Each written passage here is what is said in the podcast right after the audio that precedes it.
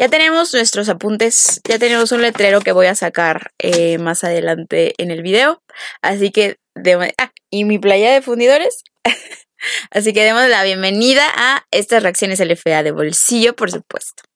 La LFA ya arrancó su sexta temporada y qué mejor que la mera insider para darles un análisis de lo sucedido en las jornadas rumbo al Tazón México 6. Nadie, no hay, no existe. Yo soy Fermayer, la reportera de Bolsillo, y bienvenidos a este contenido que mm, sí es un poco de catarsis, pero también señalaré lo que más y lo que menos me gustó de las semanas y lo que necesitan los equipos corregir. Esto en un formato disponible para todos los bolsillos. Sean bienvenidos, Reacciones LFA.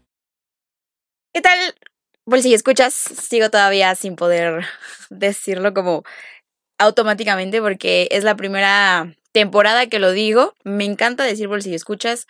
Por ahí alguien está poniendo el hashtag bolsillomanía. Amo, 100%.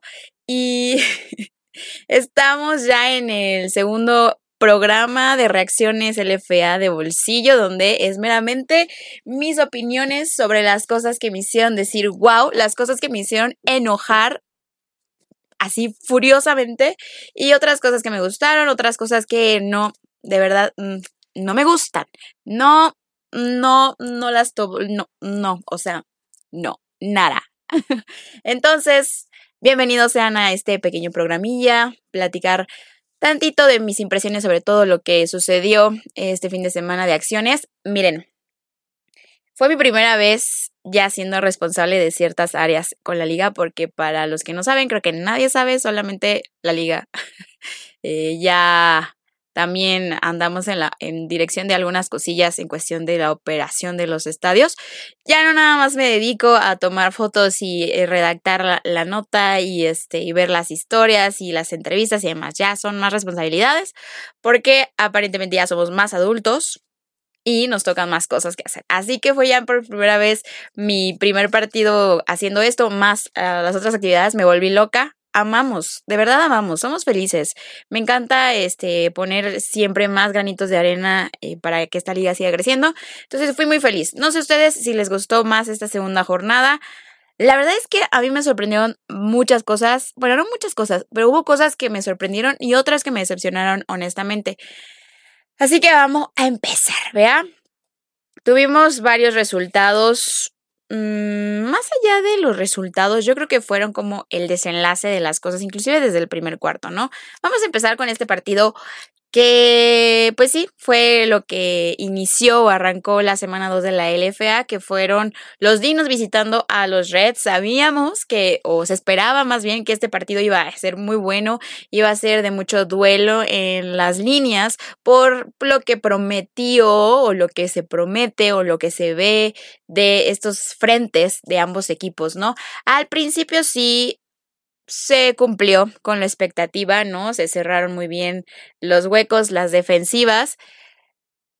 Pero mi primer punto que yo así como que no, de verdad no me gustó nada fue que el titular había sido, o fue más bien, este Michael Eubank, que es el coreback extranjero de los Dinos, en vez de Eric Niño, quien había tenido un partido bastante agradable en la primera semana. Aparte yo lo entrevisté, platicamos y me dijo que él se sentía muy feliz de estar teniendo esta responsabilidad de los cuatro cuartos. Yo veo a sus demás compañeros como muy unidos a él, eh, sí siguiendo como lo que representa el liderazgo del coreback, confiando en él. Entonces, la verdad es que me sorprendió. No había antecedentes como de alguna lesión o algo para no ponerlo. Aparentemente decidieron que como es una temporada muy larga, eh, necesitaban pues cuidar a su coreback número uno y entonces metieron a Eubank para que moviera las acciones. No lo sé. La verdad es que yo no compro tanto esa postura. A mi parecer fue como de que no sintieron que el niño pudiera dar el ancho. Me molesta que no hayan dado la oportunidad de probar si en realidad sí puede o no, ¿no? O sea, creo que estas decisiones son cuestiones también que siento que pueden impactar muchísimo en el mood del jugador, ¿no? Y cómo recuperas la confianza después de que tú mismo decidiste que quizá no, no iba a poder hacerlo. Si él me hubiera dado un mal juego y metes a Eubank, lo hubiera entendido. Sin embargo, pues la verdad es que el juego con Eubank no fue nada extraordinario, o sea, nada como que dijeras, tiene sentido que lo haya manqueado, tiene sentido que haya estado Eubank titular. La verdad me dio un poquito más de lo que niño me puede ofrecer. No, para nada, ¿no? Cabe destacar que esta razón o este movimiento en la titularidad de este partido en la cuestión del coreback de la ola morada no justifica o no es la razón principal por la cual perdieron. Sin embargo, yo quiero recordarles que aquí somos Team Niño. Team Niño, ¿sí? Siempre y por siempre y para siempre. Hasta que él nos pruebe lo contrario y juegue horriblemente. Pero eso no creo que vaya a pasar en algún momento. A menos de que ahora, no sé, si su... Digo, se trabaja esto también, pero pues, ¿dónde queda la confianza, no? Aparte de que, como les comentaba, o sea, Niño para mí ha reflejado muchísimo liderazgo y confianza con sus compañeros y siento que el haberlo sacado también como que rompió un poquito de la uniformidad que ya estaba teniendo la ofensiva, ¿no? Esos cambios de coreback de verdad que no, no me gustan. No lo hagan. No lo hagan, por fin. No lo hagan. Y por el otro lado, pues los Reds, ¿no? O sea, realmente Excelente segunda mitad. Excelente segunda mitad. Se eh, fueron al medio tiempo, pues con un marcador en contra, pero también cerrado, ¿no? 7-6. La verdad es que las defensivas eh, no permitieron mucho. Sin embargo, los ajustes nuevamente de los estrategas, de los coaches de Reds y pues obviamente el ímpetu y la mentalidad de los jugadores de este equipo, pues encontraron las formas, encontraron la manera de mover. Marco Durán ahora estuvo como coreback titular en la segunda, en la segunda mitad. Muy bien las cosas. Dos touchdowns. La verdad es que bastante agradable, ¿no? Algo que quizá no se esperaba, ¿no? Pensábamos que no iba a tener tanta profundidad, pero bueno, realmente, y aquí está, ¿no? Este, este dicho que si tienes dos corebacks no tienes ninguno. Reds tiene tres. Vamos a ver cómo logran rotarlos o logran ponerlos en unas circunstancias dependiendo cada partido. Pero bueno, o sea, esas cosas no me gustan. Vuelvo. No soy fan de andar jugando con sus corebacks a ver quién lanza mejor el día de hoy y quién no, porque va a haber en algún momento que necesites que alguien esté de principio a fin arreglando sus errores, creciendo y haciendo pues ya un mayor ritmo y una mayor sinergia con sus demás armas según lo que observa en la defensiva, ¿no? Pero bueno, la verdad es que lo hicieron muy bien. Eh, excelente ataque terrestre de parte de los Reds, o sea, dominaron. Y un turntable para los dinos, ¿no? Porque se supone que, pues, con este backfield que posee la ola morada era de terror y de ensueño y demás, como yo lo estaba diciendo. Sin embargo, 27 yardas, únicamente 27 yardas, permitió la defensiva de los Reds. Y eso fue clave para la victoria de ese partido. La verdad es que a mí, más allá de la ofensiva de los Reds, lo que me gusta es la defensiva. O sea, la muralla que se ha generado, las, los intercambios de balón que provocan cada juego. Digo, ya sé que vamos en la semana 2, que apenas ha empezado, pero es lo que a mí más me puede gustar de los Reds. La ofensiva ah, no me ha dado algo que diga, wow, increíble, impresionante. Entonces, muy buenas dos primeras pruebas para Reds y las han este, sobrepasado de una manera impresionante, ¿no?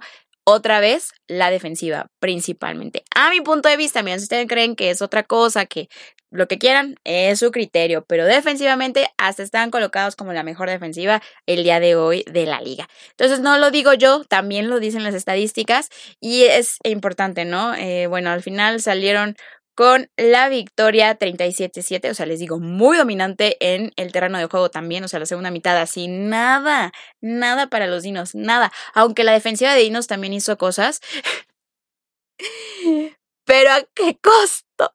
Perdimos a Osvaldo Malacarregui, este safety de, de los Dinos, se lastimó, anda ya con collarín, no sé, todavía no me he podido comunicar con él ni con los médicos para saber en dónde está colocada la lesión de su malacarrí, pero definitivamente es una baja muy, muy fuerte que va a extrañar la profundidad y sobre todo, pues todo, ¿no? O sea, la, verdad es que su malacarrí hacía muchas cosas en la defensiva, o sea, bajaba a taclear la carrera, también los pases, lo van a extrañar, de verdad lo van a extrañar, espero que no tanto, pero sin duda va a ser la diferencia, ¿no? Posteriormente tuvimos dos partidos empalmados, me vuelvo loca. Eh, y el que yo voy a enfatizar un poquito más porque fue el que estuve presente y fue a Reyes Raptors. Miren, Dinos, Red se prometía partidazo. No, no fue tanto, no fue. Al principio sí, muy defensivo, pero después ya como que eh, Dino se cansó y ya Reds dominó. Así que no fue. Raptor Reyes se puso bueno, se puso muy bueno. Eh, no, bueno, quizás sí fue uno de los mejores porque también Jefes Fundidores me regaló cosas y no sé si a, se lo pongo como mejor que Raptors Reyes porque yo no esperaba ese partido de Fundidores Jefes. Pero no vamos a hablar de ese juego todavía porque estamos hablando del segundo partido. Entonces, miren. Este juego de Raptors Reyes era importante para ambos. Les voy a decir por qué. Para Reyes era importante porque no quiero hacer menos a Gallos. Ya lo hemos hablado y va a ser una conversación que voy a arrastrar hasta que me canse o hasta que Gallos haga una diferencia en sus resultados finales del juego. Pero eh, todas las los movimientos, los cambios que han sucedido en este equipo, pues la verdad es que mm, no, no va, no, no, no funciona. O sea, como que mm, no, no es un parámetro, ¿no? Pues en especial estas primeras semanas, porque es donde nosotros queremos identificar qué, qué trae cada quien, ¿no? Entonces Reyes, si quería realmente demostrar que hoy eh, o este año era una temporada o eso va a ser una temporada diferente para el equipo de la Perla Tapatía, pues fue este fin de semana al enfrentarse a un equipo como Raptors, que si bien sí tuvieron un problema en la semana 1 ofensivamente y la defensiva ahí más o menos respondió, entonces pues tampoco era como de, bueno, ¿qué podemos esperar de Raptors? Pero es un equipo que se mejora constantemente, ¿no? Del otro lado teníamos una ofensiva de Reyes, que sí decías como muy padre, muy contundente, muy agradable, más concretada, más aterrizada. Y defensivamente también dieron mucho que hablar contra Gallos. Entonces, este era el momento de realmente como que ahora sí decir como de, mm, esos Reyes. Spoiler alert, esos Reyes. Y por el otro lado, Raptors necesitaba esta victoria porque después de esa derrota ante Dinos, en donde no pudieron hacer mucho, en donde como que todo colapsó muy rápido. Necesitaban esta victoria para empezar a generar confianza en el equipo, ¿no?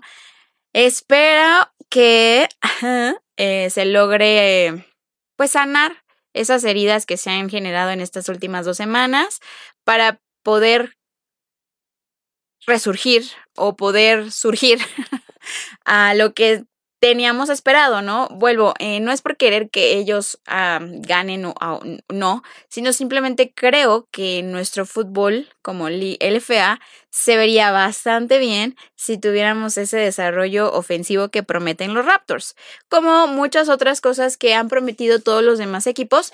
La diferencia es que los demás equipos han cumplido. Entonces, pues ese es el factor, ¿no? Yo nada más quiero darle más drama y más dinamismo a nuestro fútbol profesional de este año y es por eso que lo digo. No me vayan a estar diciendo otras cosas, por favor. Y aquí, miren, quiero recalcar muchísimas cosas. La verdad es que Reyes anotó a la ofensiva, anotó en equipos especiales y anotó a la defensiva. Si ustedes ven el marcador, pueden decir como de, ah, estos Raptors basura, no lo sé. Pero no, miren, les voy a decir la verdad y no quiero no quiero que me señalen cosas, pero solamente permitieron una anotación de Reyes a la ofensiva. Una, un touchdown, uno.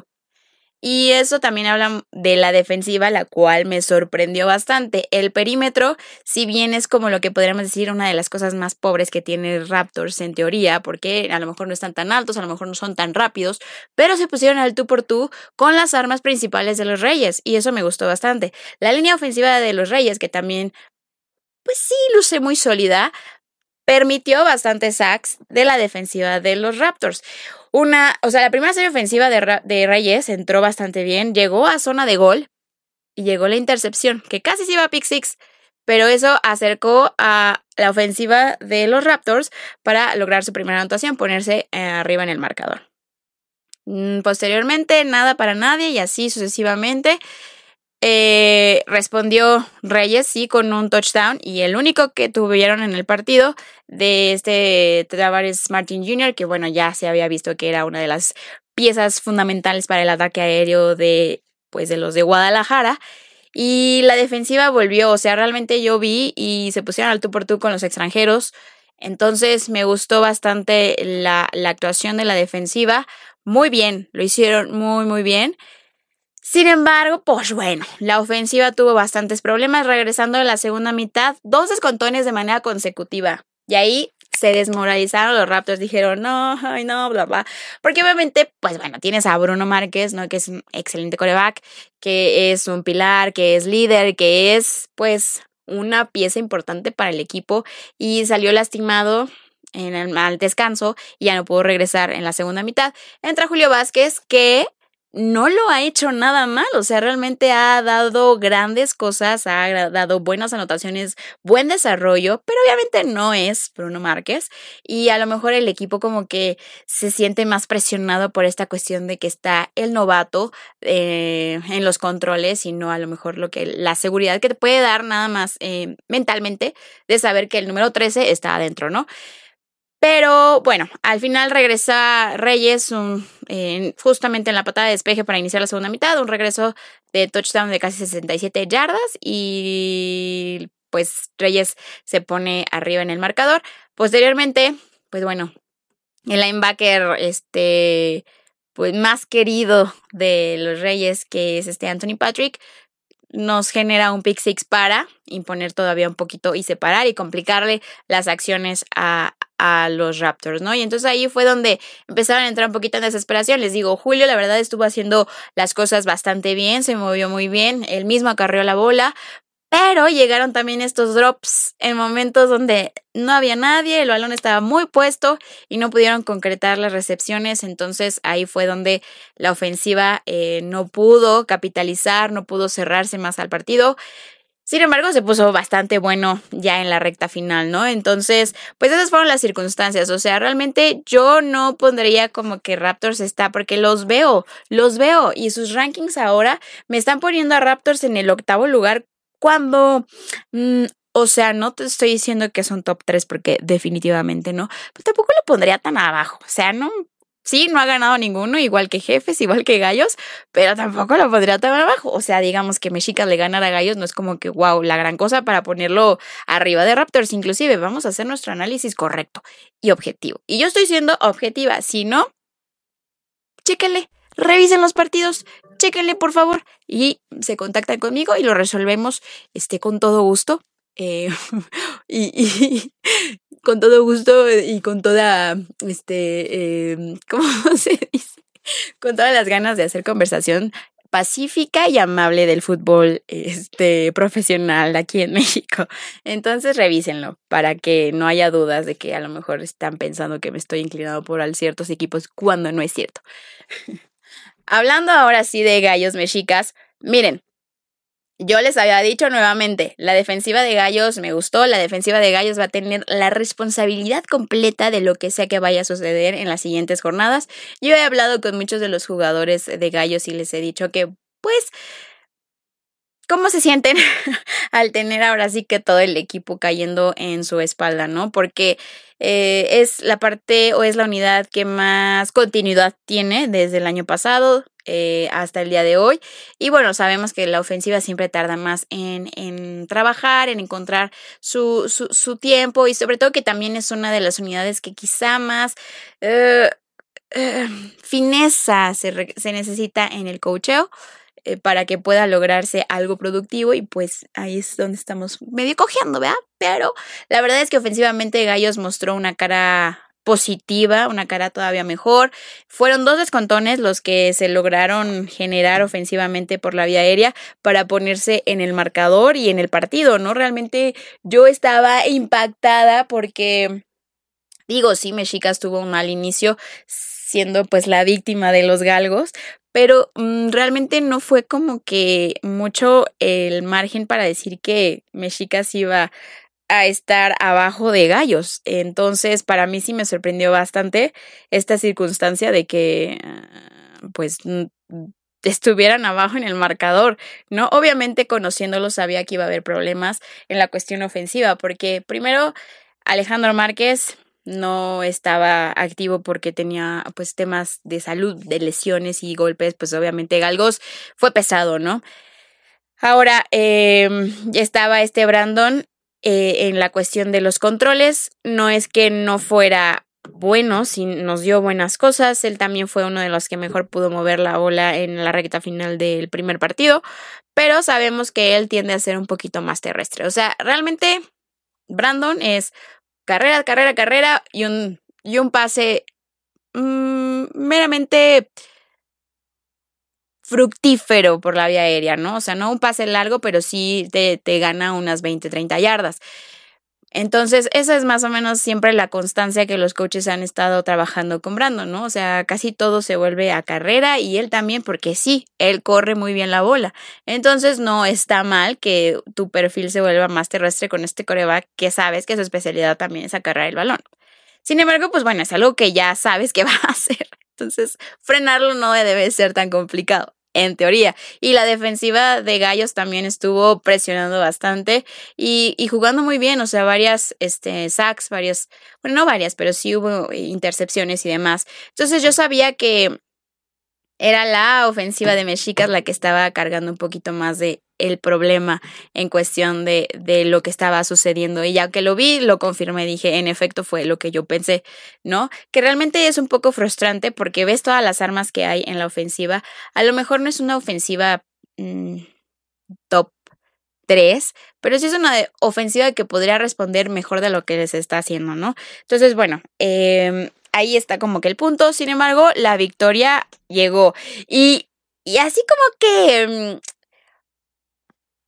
pues una victoria dominante o una victoria segura, pues no pasó, ¿verdad? Al final de cuentas, Mexica encontró la manera, eh, se aferró en, en, los últimos dos o minuto y medio del partido, con, consiguiendo esta anotación por este Guillermo Villalobos, la estrella del equipo, eh, uno de los receptores legendarios de la LFA inclusive, y faltaban algunos segundos por terminar el juego y la ofensiva de los gallos, yo no puedo creer que la defensiva haya permitido estas jugadas, pero la ofensiva de los gallos acercándose nada más para eh, conseguir ese gol de campo que les daba el empate y obviamente series extra, ¿no?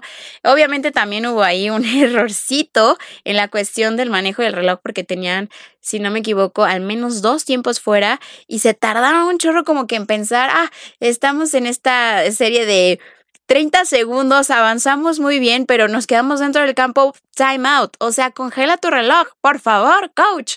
Pero no lo hizo, se consumieron más segundos. Después, como que se acordó, puso el stop y bueno, el gol de campo no fue efectivo. Lo bloqueó quién más que Jerónimo Arzate, el especialista en bloquear este, tanto puntos extra como goles de campo siempre ha sido Jerónimo Arzate. Y bueno, nos regaló esta jugada obviamente para asegurar la victoria, la primera W de Mexicas. Y para cerrar el sábado, hijo, tuvimos esta masacre, o sea, masacre, o sea, Galgos no tuvo piedad, fue no mercy, o sea, es mi casa y te voy a pisotear como yo quiero, y no me importa quién seas. Y jugó bastante bien. De todas las series ofensivas que Jeremy Johnson tuvo el balón, solo una una fue, este, no tres y fuera, pero no pudieron hacer mucho más que a lo mejor dos primeros y dieces. Y eso fue el único acierto de la defensiva de Galgos en todo el partido.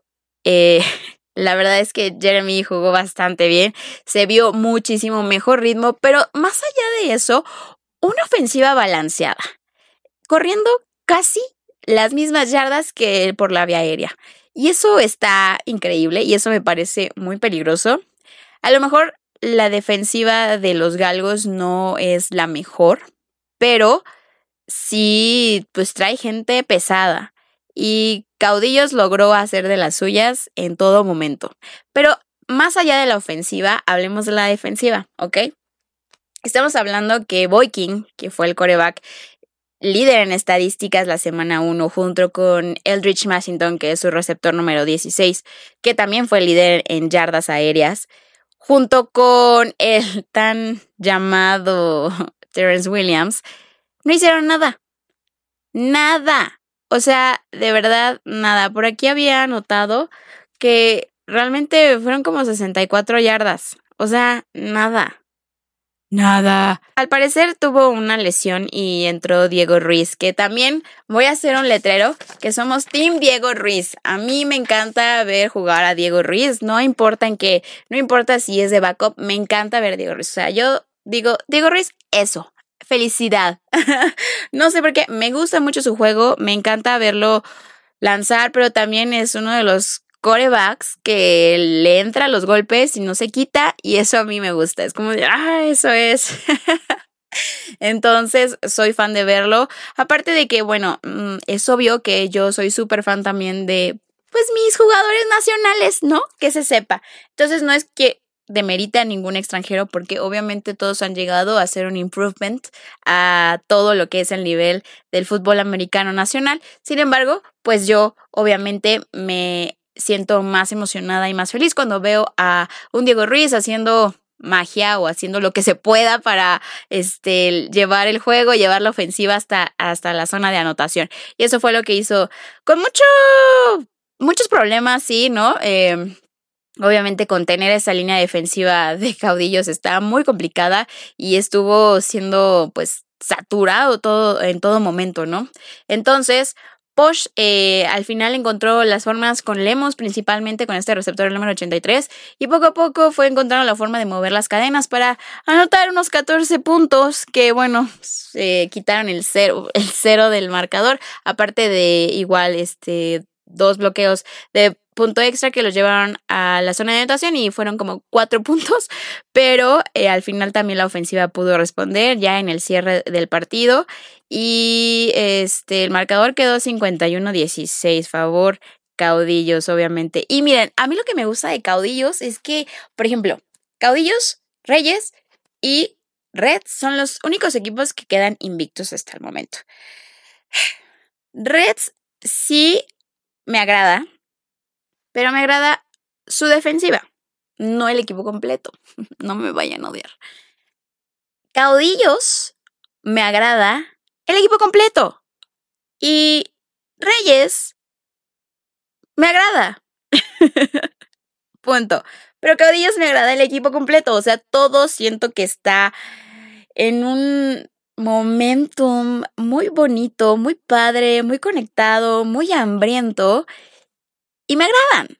Entonces, me agradan los caudillos, mucho, mucho, muchísimo. Así que, pues bueno, esas fueron las acciones. La verdad es que también me decepcionó un poquito Galgos. Yo esperaba algo diferente. Pero bueno, también el, el, rival juega y el rival hace sus cosas y no encontraron la forma, no encontraron la manera de mover ni de crear ventanas. O sea, muy bien, caudillos, pero pues también yo esperaba mayor respuesta de los galgos. Y luego el partido, ya para cerrar lo que fueron las acciones de la semana 2, esas sí fueron como para decir, wow. O sea, yo, aparte yo, por cierto, yo estaba molida. O sea, yo estaba así de que sentía que me había atropellado un camión, pasado un camión encima, como dicen porque de verdad no, no podía, o sea, estaba muy cansada físicamente, porque obviamente pues es estar desde la jornada y no es queja, ¿no? O sea, amamos, soy feliz. Sí sabía que iba a llegar como este punto de, de carga laboral, nada más que no sabía cuánta. Y amamos, vuelvo, o sea, no es queja, solo les estoy comentando. Entonces yo al día siguiente así de, ay, no, ya no sé qué esperar del partido. Yo no sé, como que decía, mm, igual no se pone bueno. O sea, dije, fundidores debe de ganar. Creo que el cachetadón que les metió Reds eh, es algo que creo que van a corregir y no debería de haber problema. Y no sabía qué esperar de los jefes. Les digo que los jefes como que todavía no, no, no los conecto muy bien con Feri. Y Feri jefes todavía no conectamos como para decir, ah, ajá, sí, es esto. Ah, ok, ¿no? O sea, como que todavía no sé qué esperar de ellos porque no los conozco muy bien. En general. Pero la noticia es que los voy a conocer ya por fin, este, físicamente, personalmente, para ubicar mejor a todos. Este, el siguiente fin de semana, cuando vengan a jugar contra los dinos.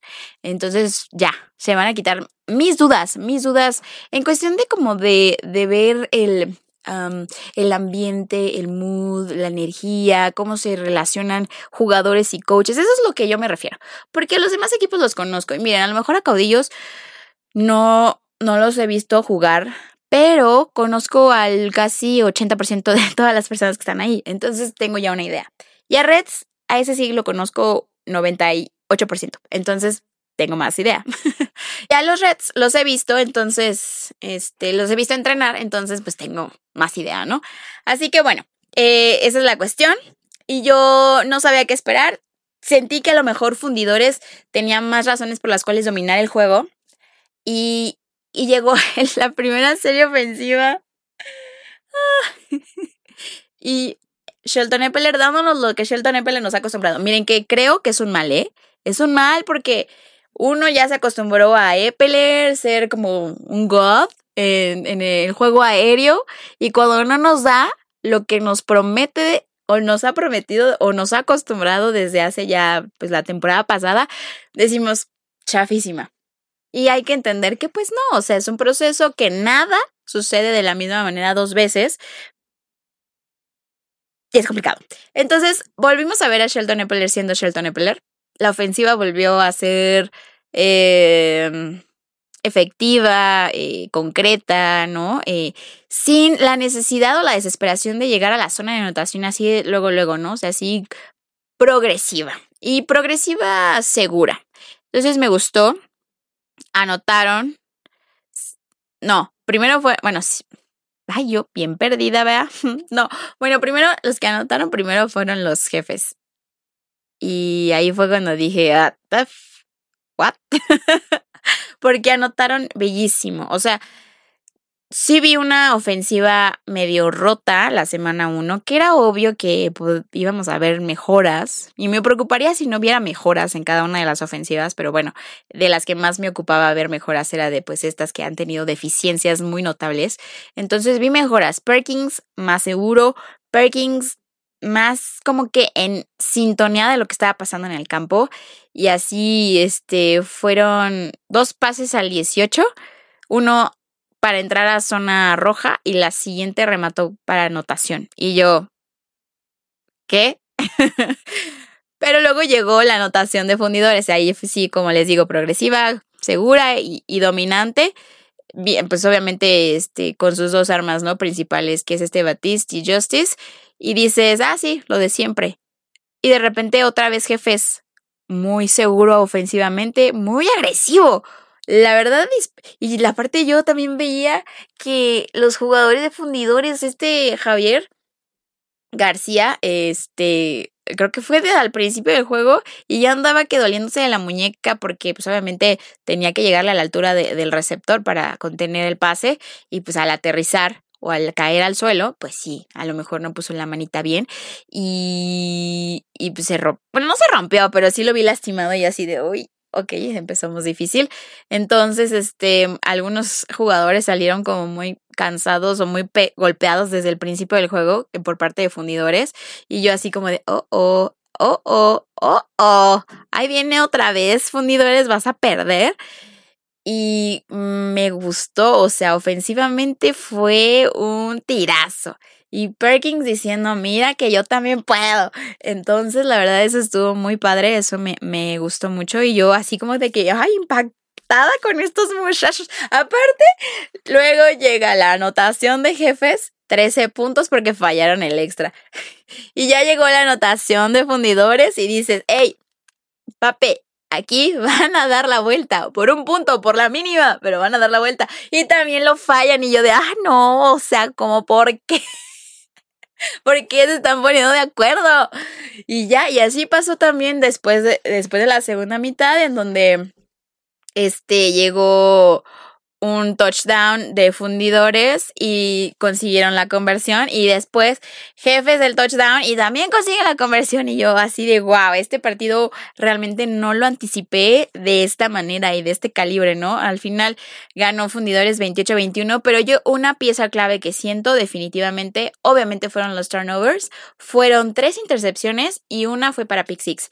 Y ese pick six les dio el aire, o sea, Ubicar cuando está la, la flamita, ¿no? Y le ponen un vaso y obviamente se queda sin oxígeno y se extingue, pues esa, esa anotación, ese pick six de este choco de Cristian Hernández fue el oxígeno que ya se estaba apagando, o sea, ya no había oxígeno en, ese, en, en esos fundidores. Y eso, ese pick six para mí, siento que fue ese, ah, te quito el vaso, dejo que entre oxígeno para que te vuelvas a encender como debes.